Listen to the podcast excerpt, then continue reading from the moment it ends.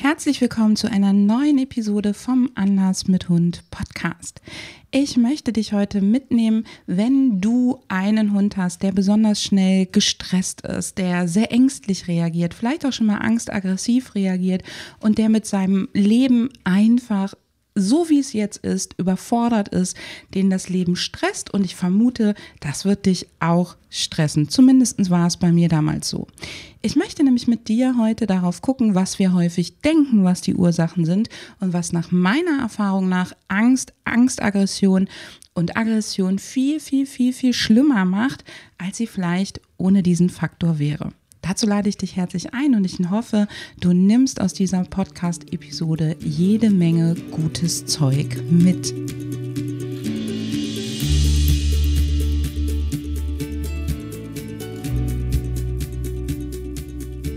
Super. Ich freue mich total, dass dich das Thema interessiert. Und ehe wir loslegen, möchte ich dich herzlich zu zwei Sachen einladen. Das eine ist, wir starten am 1.3. unser Mutmachprogramm für Angsthunde. Das ist ein sehr intensiv begleitetes Gruppenprogramm, wo meine Trainerin, also meine Mitarbeiterin Anke und ich gemeinsam eine feste Gruppe durch einen festen Prozess ähm, leiten mit individueller Anpassung und ich lade dich ein, am 24.02. starten für 0 Euro unsere Mutmachtage. Ähm, dort bekommst du von mir fünf Tage lang jeden Tag eine kleine Übung für dich und deinen Hund, um ein bisschen an den Ursachen, ähm, auf die wir heute auch noch zu sprechen kommen, vom Stress, von der Angst etc. zu arbeiten. Lass uns mal genau hingucken. Also, wir sprechen heute über Hunde, die sehr ängstlich sind, die sehr schreckhaft sind, die schnell zu verunsichern sind, schnell zu hemmen sind. Das erkennt man nicht nur daran, dass sie kopflos flüchten, dann hätten wir schon eine relativ große Angst, sondern es ist häufig auch so, die können draußen nicht so gut Futter nehmen, die können nicht so gut mit dir spielen, ähm, die neigen zu Übersprungsverhalten wie Buddeln oder Jagen. Ähm, die, vielleicht sind es aber auch Hunde, die gar nicht so in der Umwelt erkunden, sondern immer so ein bisschen mit abgeducktem Kopf neben dir hermarschieren. Häufig bezeichnen wir diese Hunde übrigens, wenn wir sie von außen beobachten und keine Ahnung von Hunden haben, sogar als souverän, weil die sich so für nichts interessieren. Da blutet mir persönlich ja immer sehr das Herz. Aber das sind so die Hunde, über, den wir, über die wir sprechen. Und es geht auch um die Hunde, ähm, die gucken Menschen an, dann macht der Mensch eine unbedachte Handlung und wenn es nur eine Atmung, eine Atmung ist und dann hüpft der Hund vor und zurück und er bellt und die Stimme ist recht schrill und vielleicht schnappt er auch mal ab, er zwickt ganz gerne. Also diese Sachen. Um diese Hunde soll es heute gehen.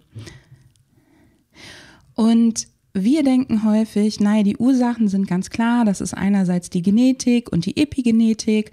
Dann hat der schlechte Erfahrungen gemacht, der hat die schlechte Kindheit, der kommt, hat vielleicht keine gute Herkunft oder aber auch, der hat ein traumatisches Erlebnis. Und das zum Beispiel ist total schlicht gedacht, weil ähm, Epigenetik und Genetik, die legen einen Grundstein, die legen einen Rahmen, aber die sind nicht schuld oder die sind nicht verantwortlich dafür, wie der Hund in diesem Moment reagiert, sondern die sind verantwortlich für sein Verhaltensspektrum.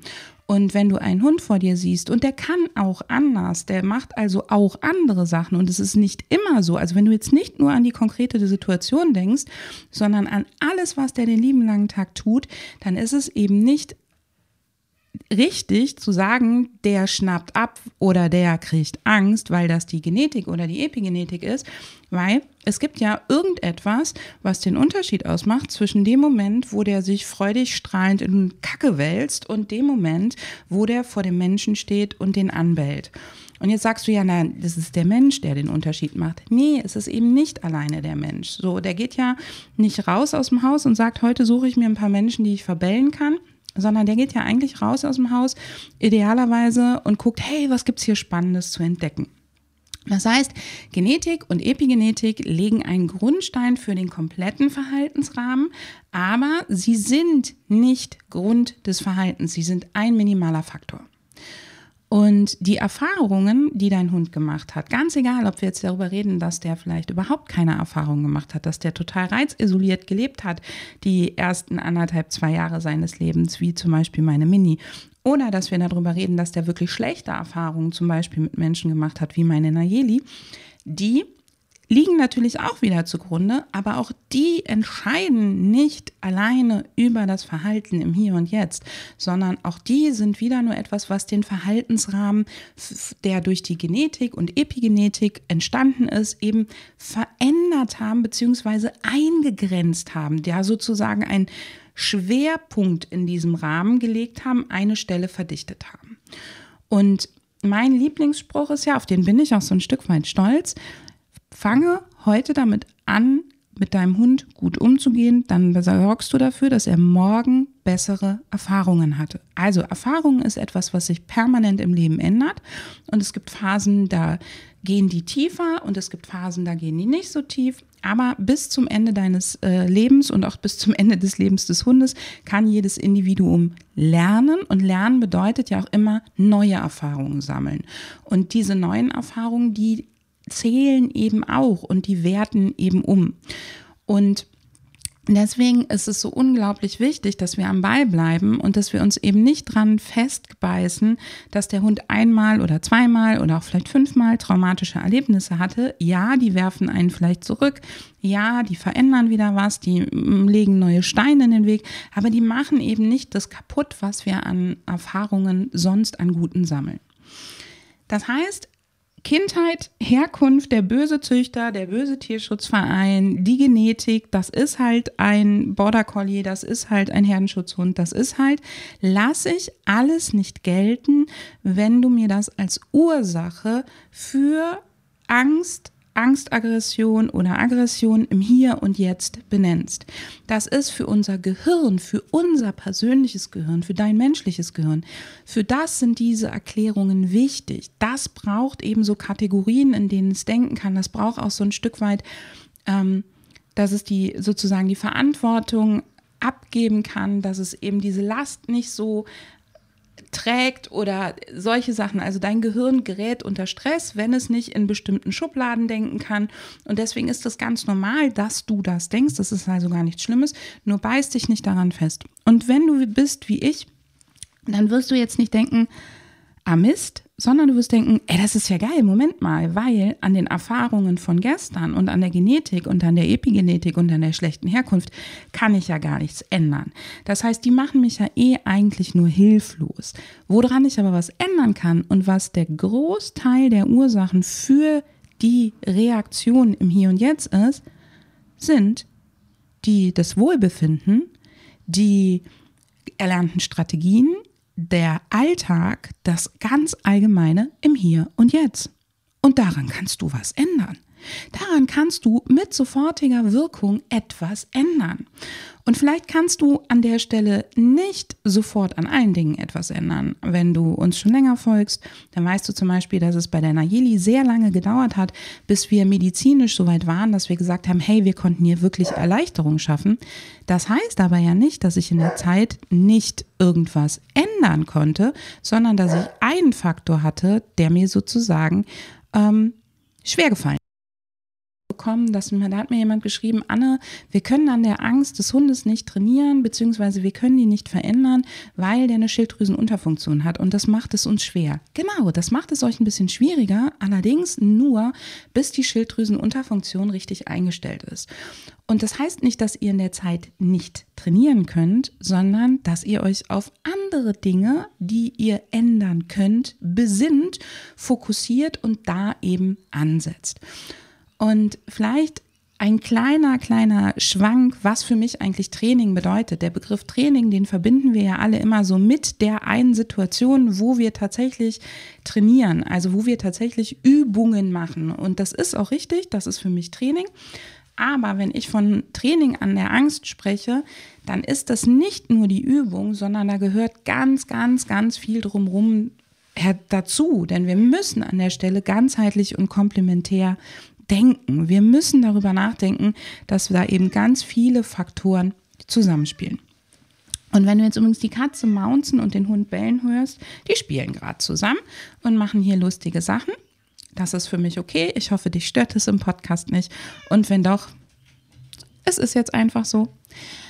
Ähm, also, Das heißt, du hast die Möglichkeit, an Angst, Aggression, angstaggressivem Verhalten durchaus was zu ändern. Und es gibt verschiedene Faktoren im Hier und Jetzt, die dafür sorgen, dass es eben schneller, häufiger, wahrscheinlicher auftritt, dass dein Hund überhaupt so dünnhäutig ist. Und die kannst du innerhalb seines genetischen Verhalten, Verhaltensrahmens eben ändern. Der Hauptgrund, warum Hunde schneller mit Angst oder Angstaggression reagieren, ist ein Grundstress. Und zwar nicht nur der aus den Momenten, wo eben der Angstauslöser auftritt, sondern aus dem gesamten Alltag. Also ein Hund, der unter Dauerstress, unter Dauerhassel sozusagen steht, der wird immer viel, viel dünnhäutiger reagieren. Und ein Hund, der ähm, häufig im Alltag gestresst ist, weil er eben mit dem Alltag an sich überfordert ist, weil er eben in einem um in einer Umwelt lebt, die er so noch gar nicht bewältigen kann, weil er vielleicht ganz ganz ganz ganz anders aufgewachsen ist. Der musste vielleicht vorher nie auf dem Bürgersteig an der Leine gehen und der hat vielleicht noch nie als Einzelhund gelebt. Vielleicht hat er es geboren in einer, in einer Welpengruppe, also in einem in ein richtiges Rudel geboren vielleicht sogar oder ist zumindest in eine Hundegruppe geboren, hat mit seinen Geschwistern und seiner Mutter gelebt, hat dann vielleicht in einer Auffangstation oder auf der Straße wieder in einer Gruppe gelebt und war dann auf einer Pflegestelle mit mehreren Hunden und jetzt kommt er zu dir und ist das erste Mal der einzige Hund. All das sind Faktoren, die machen erst einmal Stress, weil der Hund in Situationen kommt, wo der noch gar nicht so viele Erfahrungen gesammelt hat und die sorgen eben dafür, dass alles, alles, alles ungewohnt ist. Und dieser Stress, der legt dir dann die Steine in den Weg. Die schlimmsten Stressoren für Hunde, meiner Erfahrung nach, sind erstens Umsiedelungen. Also wenn die eben von A nach B, und das gilt auch für Welpen vom Züchter in den neuen Haushalt, wenn die von plötzlich ein komplett sich veränderndes Umfeld haben, weil dadurch eben alle Reize neu gelernt werden müssen, eingeordnet werden müssen. Das Gehirn kann nicht mehr suchen nach, was ist vertraut, was ist normal und was hebt sich davon vom, wie ein Kontrast ab, weil alles kontrastreich ist und damit auch alles verschwimmt. Stell dir das vor, ähm, du bist total fertig, du bist total müde, du gehst ähm, in eine Diskothek, du hast keine Lust zu tanzen, also bist aus irgendeinem Grund in der Diskothek, du hast Kopfschmerzen, du bist müde, du bist fertig, du bist erschöpft. Eigentlich möchtest du jetzt gerade nur ein, sagen wir mal, nettes Café mit wenigen Leuten, kleiner Gruppe, wo du alles gut überschauen kannst und jetzt kommst du in eine Disco, da ist Licht, Lichtspiel, Lichtreflexe, da ist laute Musik, da sind viele Menschen, äh, viele Gerüche logischerweise auch.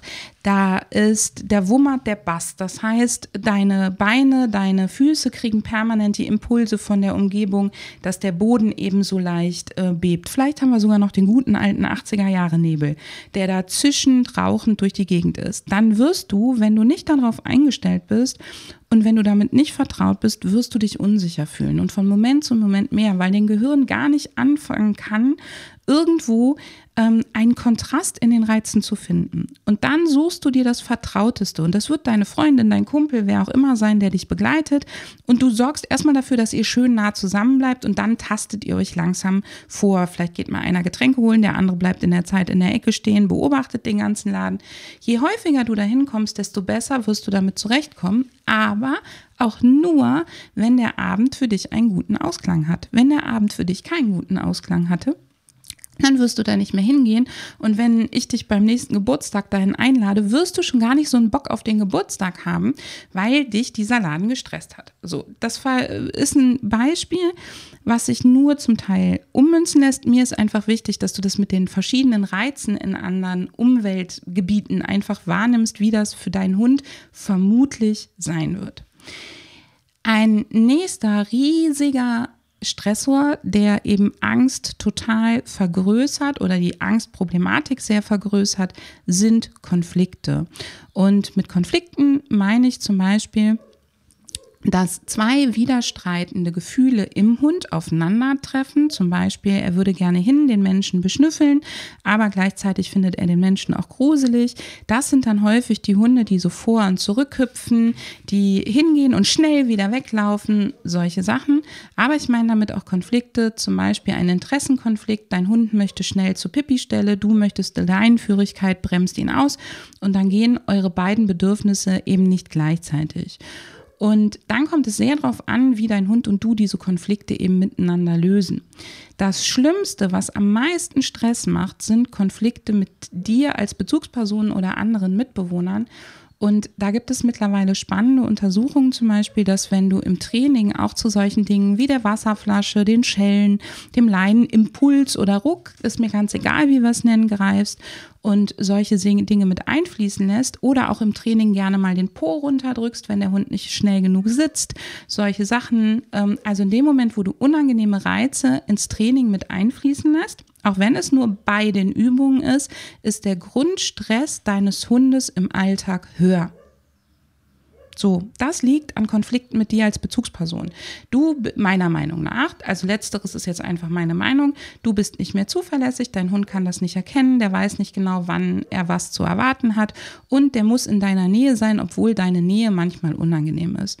Also Konflikte im Alltag, zum Beispiel mit dir als Bezugsperson, aber auch mit anderen Hunden etc., das sind häufig Gründe dafür, dass der Grundstress sehr hoch ist. Je mehr Individuen zusammenleben oder je unterschiedlicher die Bedürfnisse der Individuen sind, also je schlechter die sich gemeinsam erfüllen lassen, desto größer werden eben die Konflikte.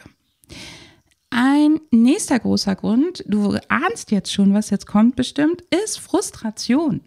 Also zum Beispiel, dein Hund riecht eine Maus im Mauseloch oder nimmt ein Mauseloch wahr, aber er darf doch nicht buddeln. Das heißt, er hat die Maus wahrgenommen, sein Gehirn sagt, ja, buddeln. Und du sagst, nö, wir gehen hier weiter. Das ist frustrierend.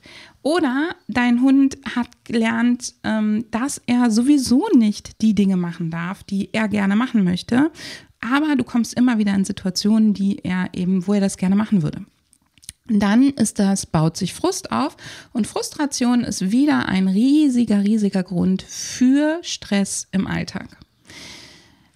Im nächsten Schritt möchte ich dir eine Sache sagen, die ähm, wirklich, wirklich, wirklich, wirklich häufig mit Angst und Aggression einhergeht und ich würde sagen, über 90 Prozent der Hunde, die zu mir wegen einer Angst- oder Aggressionsproblematik ins Training kommen, haben das und es sind Schmerzen. Schmerzen, die sich häufig im Bewegungsapparat oder aber auch im Magen-Darm-Bereich widerspiegeln. Und das Dümmste, was du jetzt machen kannst, ist zu sagen, wir können erst, müssen erst die Schmerzen lokalisieren und beheben, bevor wir auch auf der Verhaltensebene, auf der wohlbefindenden Ebene sozusagen weiterkommen, weil es kann sein, dass du dafür echt lange brauchst und dann sind dir die ganze Zeit die Hände gebunden. Also Schmerzen, körperliches Unwohlsein, insbesondere wenn du einen Hund hast, der häufig Probleme im Verdauungstrakt hat oder aber auch ähm, der eben vielleicht Bewegungsapparatschmerzen hast, dann gehen die häufig einher mit zum Beispiel gesteigerter Angst bei Wind, bei Wetterumschwüngen. Dann ist, hast du häufig zusätzlich vielleicht noch sowas wie eine Geräuschempfindlichkeit, was klappernde Türen und so weiter angeht du hast ähm, ein viel dünneres Fell und du wirst im Training immer einen Faktor haben, der es eben nicht so gut gehen lässt oder nicht so fluppen lässt, das Training, wenn du dich diesem Thema nicht widmest. Allerdings, bitte, bitte, bitte, ähm, ich weiß, dass viele dich jetzt wegschicken werden und sagen, naja, solange der Schmerzen hat, können wir nichts tun. Solange der Schmerzen hat und der körperliches Unwohlsein hat, müssen wir oder müssen wir uns einfach darauf besinnen, dass bestimmte Lernmechanismen nicht so gut greifen und dass wir Training besonders geschickt und schonend machen müssen. Aber meiner Erfahrung nach gehen die Schmerzen und die Gesundheit Hand in Hand mit dem Wohlbefinden. Und alles, was im Training dafür sorgt, dass dein Hund das Wohlbefinden gesteigert bekommt, dass der Grundstress anderer Faktoren, also zum Beispiel aus den Konflikten heraus, aus der Frustration heraus, aus bestimmten, ich komme mit kleinen, ganz vielen kleinen Reizen des Alltags nicht klar. Wenn wir diesen ganzen Stress reduzieren, dann wird das einen positiven Einfluss auch auf den Rest der Krankheits- oder Schmerzgeschichte eben haben. Deswegen lass dich da bitte nicht wegschicken, sondern komm oder komm einfach zu uns, wenn man dich weggeschickt hat. Denn es ist ganz, ganz, ganz, ganz wichtig, dass du nicht hier vorgehst und sagst, also erstmal müssen wir das und das hinter uns haben. Erstmal muss der Hund schmerzfrei sein, ehe ich dafür sorgen kann, dass der zum Beispiel weniger Angst vor den Kleinigkeiten des Alltages hat. Also wenn ein Hund zum Beispiel immer, wenn die Müllabfuhr kommt, ähm, ein bisschen mehr Stress hat, weil der Angst vor Mülltonnen hat, wenn die am falschen Ort stehen, dann würde ich trotzdem daran trainieren. So, ich würde das eben auf meine Art machen, die den Hund nicht besonders belastet. Ähm, also, das ist so ein Hand in Hand in Hand gehen. Du darfst halt in der Zeit, wo es deinem Hund nicht gut geht, nicht mit den Riesensprüngen rechnen. Aber wenn du nichts tust und wenn du in der Zeit das sozusagen schleifen lässt, dann wird es mit dem Verringern der Schmerzen nicht unbedingt besser. Und das ist das Problem daran. Zusammengefasst.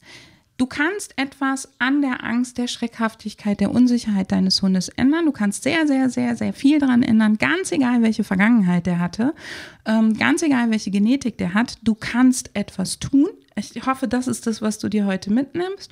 Und diese Sachen greifen Hand in Hand. Du musst nicht erst das eine komplett erledigt haben, ehe du das andere angehst, sondern es ist wichtig, dass du eins nach dem anderen angehst, damit du eben überhaupt ähm, es gewissenhaft machen kannst.